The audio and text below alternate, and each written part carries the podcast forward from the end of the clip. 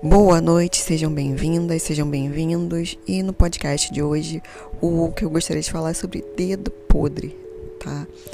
É uma frase que todo mundo já escutou. É algo muito do senso comum e até de uma cultura popular, mas que é extremamente errada, né? E ela é muito utilizada para que se normalize relacionamentos ruins e se coloque até como uma forma de maldição, né? De ah, é o meu destino, eu não sei escolher relacionamentos e coisas do tipo. E recentemente eu fiz um post no Instagram sobre isso.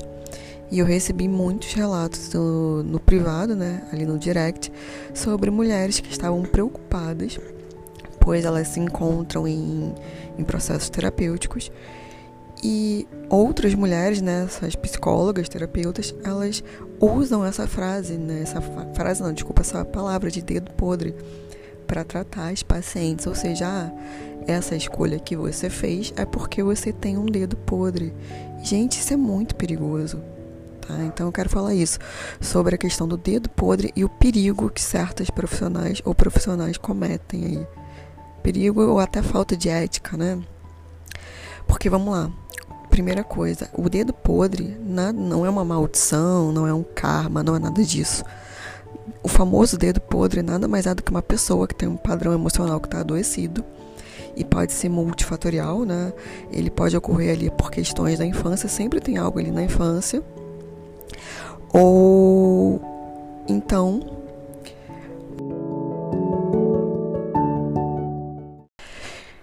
Então, essa questão que a gente fala aí do dedo podre, né, de uma uma não escolha boa dentro de relacionamentos, isso tem questões que podem vir ali da infância como um excesso de proteção, ou então uma negligência, ou a criança entende de repente algo como uma negligência, né? Isso tem que ser avaliado caso a caso. Mas sempre tem essa questão aí de uma base na estrutura familiar até que os pais tenham sido presentes, a gente não sabe, né, como como é que a pessoa entendeu algo que, que ocorreu ali na infância. Né? Cada ser humano é único.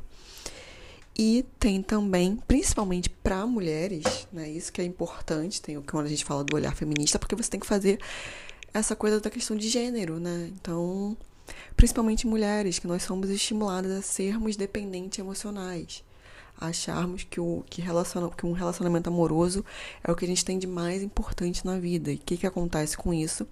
A gente naturaliza muitas questões ruins, natural, naturalizamos abusos e todo tipo de coisa. Né? A gente tem aí os desenhos, essas coisas de princesa, que a gente chama do amor romântico, né? Que é isso de botar o centro da vida da mulher dentro de uma relação amorosa, do felizes para sempre, todos esses desenhos, que é mais uma coisa que eu tenho para fazer um podcast por aqui, é fazer análise dos desenhos com vocês. Então, assim, não dá pra. É muito perigoso, é irresponsável e é até uma falta de ética falar para uma mulher que está se tratando contigo que ela fez tal escolha e estava em uma relação abusiva porque ela tem um dedo podre, tá, gente? Isso é absurdo. Não, se você está passando por algo assim ou conhece alguém que esteja passando assim dentro de uma de um processo terapêutico, dá um alerta para essa pessoa ou você mesmo fica alerta.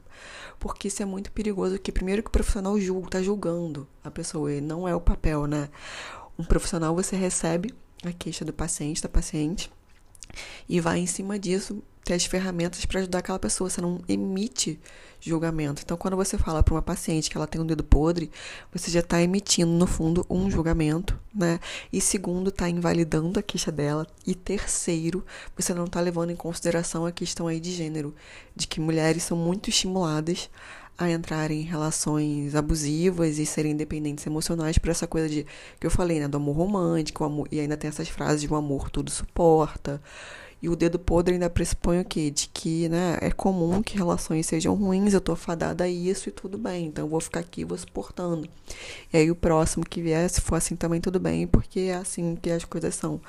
Então, muito cuidado com esse tipo de situação. Muito cuidado mesmo. Eu acho muito sério, muito grave. Eu já ouvi coisas do tipo.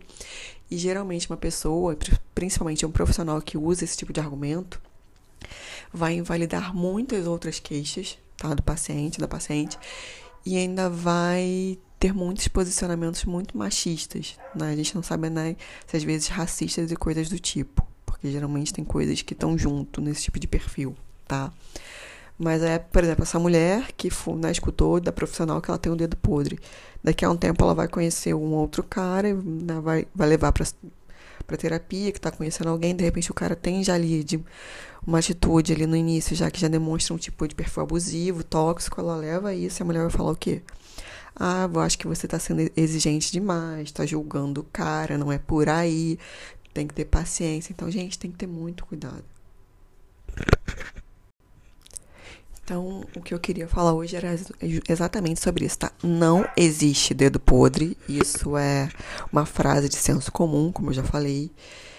Toda pessoa tem a capacidade de fazer boas escolhas, sim. Acontece que o dedo podre é uma falta de recurso emocional, tá?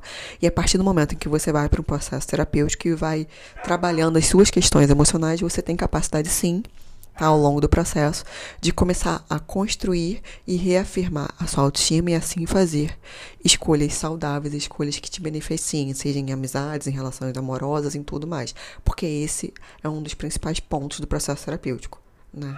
É que você tenha recurso emocional para fazer as, me as melhores escolhas. Então, assim, não acreditem nessa frase de senso comum e corram de profissionais que afirmam isso corram mesmo, porque isso é muito sério e muito perigoso.